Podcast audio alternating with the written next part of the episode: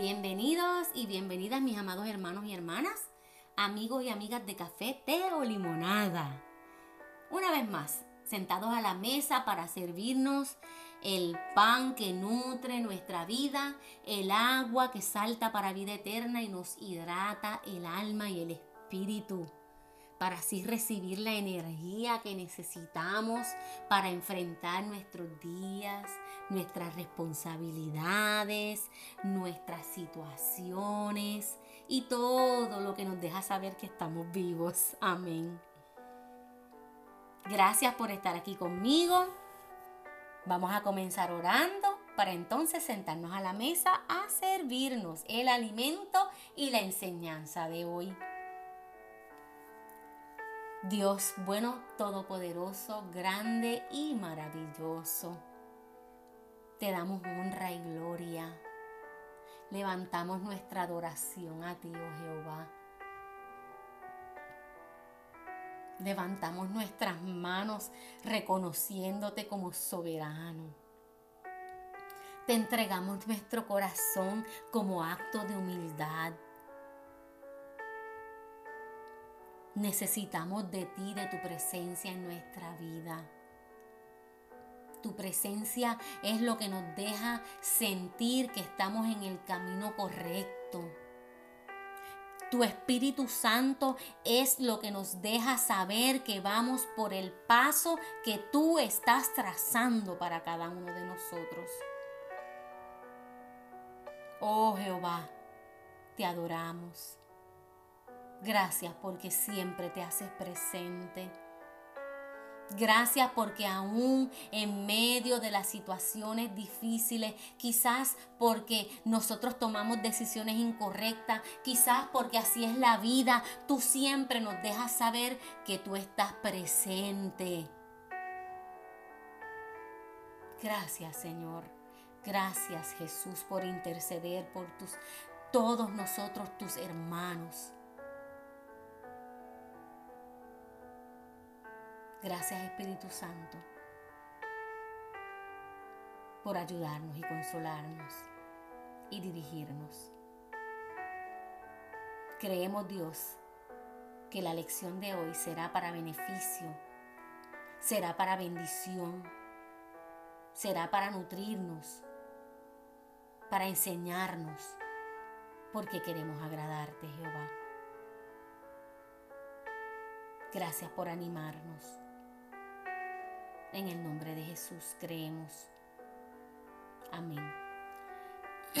bueno, amados míos, yo estuve leyendo la historia de José. Los que ya la conocen, ¿verdad? Sabemos que José pasó muchas etapas y procesos. Así se llama la reflexión de hoy. Etapas y procesos. Y fíjese usted que en las etapas y los procesos de José Jehová siempre se hizo presente. Vamos a recordar, a José lo venden sus hermanos. Fue vendido a extraños, lo llevaron a tierra extraña, o sea, hoy lo llamaríamos un secuestro. Llega a un lugar donde hay otra cultura, otras costumbres, no conoce a nadie, no sabe quiénes son esas personas. Y Jehová se mete.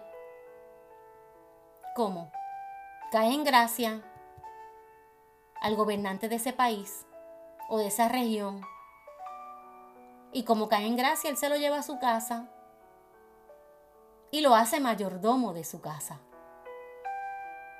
¿Qué es un mayordomo? Un administrador, el que está a cargo de todos los empleados. ¡Wow! El hombre tomó una decisión equivocada pero Jehová metió la mano a favor de su hijo. Le hicieron daño, pero Jehová metió la mano y lo cubrió. Entonces viene otra persona a hacerle daño también. La esposa de su jefe, del gobernante. Se encapricha con el muchacho. Y como él no le corresponde porque él le dijo, todo se me fue entregado en esta casa, menos tú. Así que yo no le voy a fallar al gobernador. ¿Y sabe qué? Me libre Jehová de fallarle a él. O sea, tampoco le voy a fallar a mi Dios. Este joven ya tenía una semilla y estaba firme en ella y sabía, mejor me voy preso, pero a Jehová no le voy a fallar. Y se fue preso. El hombre tomó la decisión de hacerle daño y meterlo preso. Etapas. Ahora está en la cárcel, pero Jehová volvió a meter la mano. Y cayó en gracia ante el general de esa cárcel. Ahora va a ser el administrador de la cárcel. Miren el proceso por el cual va pasando. Está unos años ahí, siendo el líder principal. Y por causa de unos sueños que tuvo el gobernante, suena otra vez el nombre de José. Ah, él interpreta sueños. Ah, sí, sí. Ah, pues tráemelo. Y allá va José. Y José le interpreta los sueños al gobernante. Y entonces el gobernante dice, wow, este muchacho está tremendo, pero entonces ya que tú conoces mis sueños, dame la, la, la recomendación, dame la sugerencia. Pues mire, yo le sugiero, su señoría, o honorable, o como sea que le llamó, yo le sugiero a usted que usted nombre a alguien que administre, porque como van a venir tiempos difíciles, tiempos de hambre, yo les recomiendo que usted ponga a alguien que sepa administrar para que todo caiga en orden y cuando lleguen los tiempos difíciles, usted tenga en abundancia. Bueno, muchacho, pero si tú tienes esa idea, pues yo te, pues ¿sabes qué? Yo te nombro para que la lleves a cabo tú.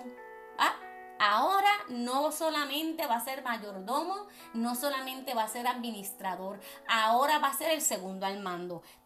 Todo el mundo te tiene que obedecer, José. El único que está por encima de ti voy a ser yo. Ahora es gobernante de Egipto. Miren todo el proceso. Miren todas las etapas. Pero Jehová lo llevó a donde él lo quería, en posición alta. En ningún lugar de la Biblia se registra que José le falló a Jehová.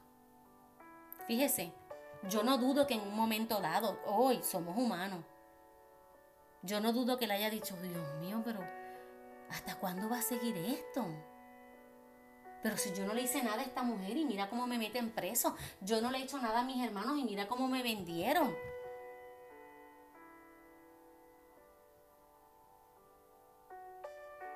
Wow. Pero este jovencito no se registra que le falló a Jehová.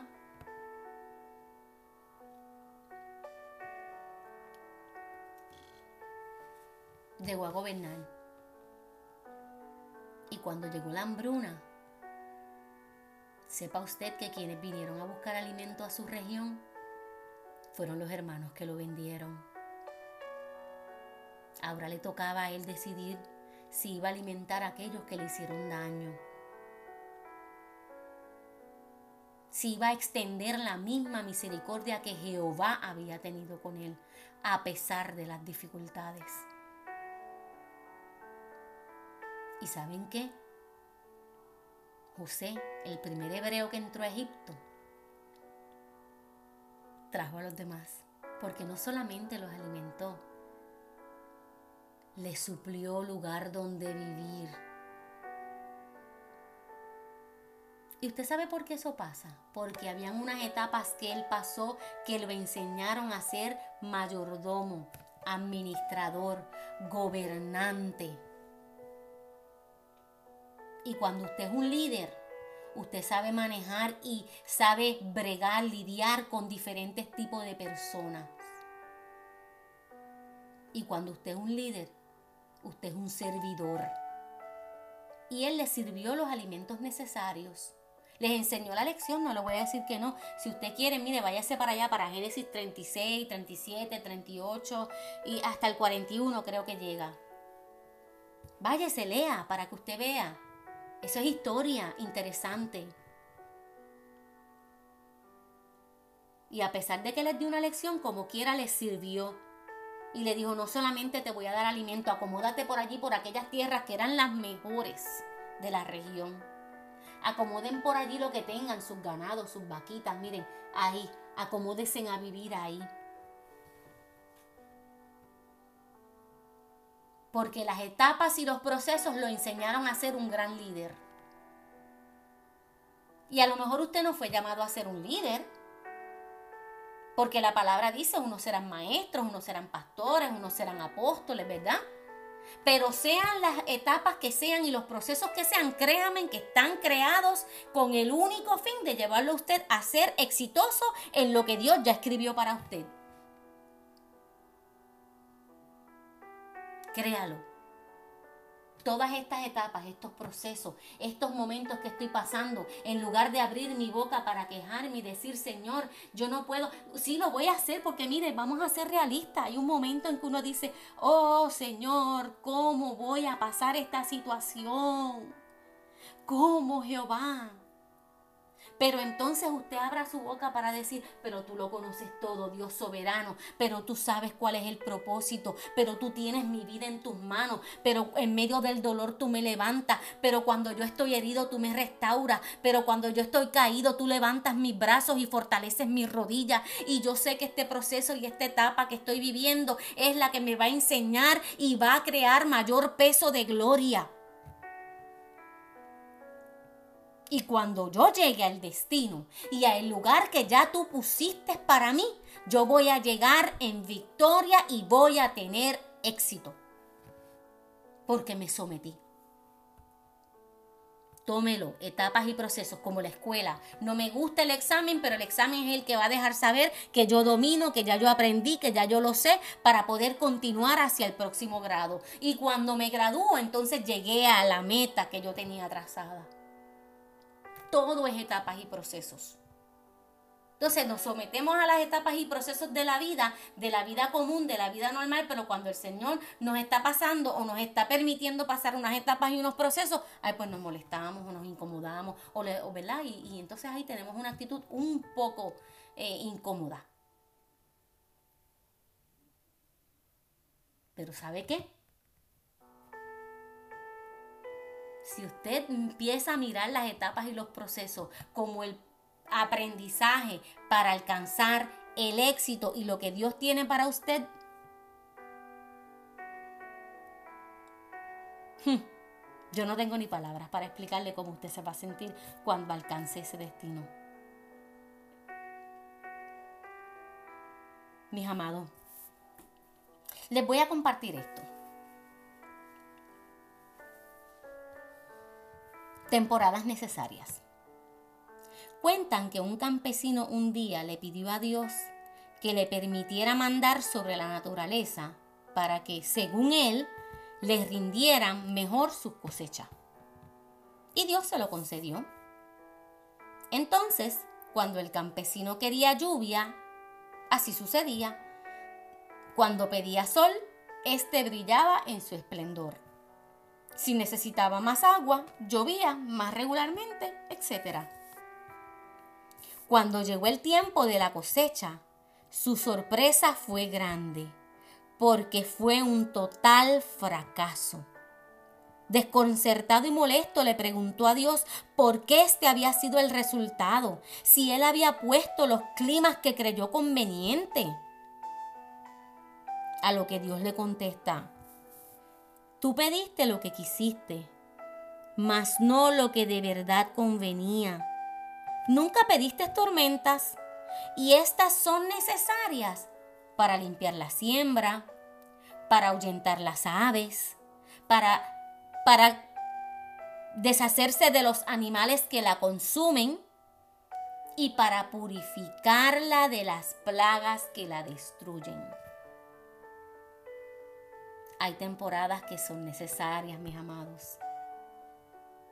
Y usted nunca olvide, siempre tiene la palabra de Dios. Siempre usted va a tener la palabra de Dios como instrucción. Y la palabra de Dios, créame, que siempre le va a dar ese aliento que usted necesita. Siempre le va a dar esa esperanza. Yo lo voy a dejar con esto. En Isaías 43, 2 dice, Cuando pases por las aguas, yo estaré contigo. Y si por los ríos, no te anegarán. Cuando pases por el fuego, no te quemarás, ni la llama arderá en ti. Mis amados, sabemos que hay procesos. Nos están diciendo vas a pasar por las aguas, por el río, por el fuego. Pero yo voy a estar en todo momento presente, en tus etapas y tus procesos. Amén. Bendito eres Señor. Gracias por la enseñanza. Gracias por el pan. Gracias por el agua.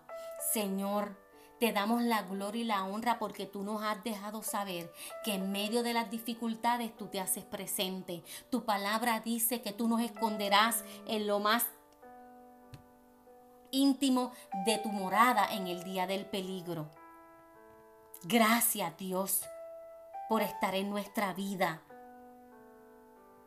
Gracias por las herramientas que nos das y por tu palabra que nos deja saber que no estamos solos. Gracias Señor. En el nombre de Jesús. Bueno, mis amados y mis amadas, será hasta la próxima, donde nos sentaremos nuevamente a la mesa con el Espíritu Santo, en café, té o limonada. Dios les bendice. Chao.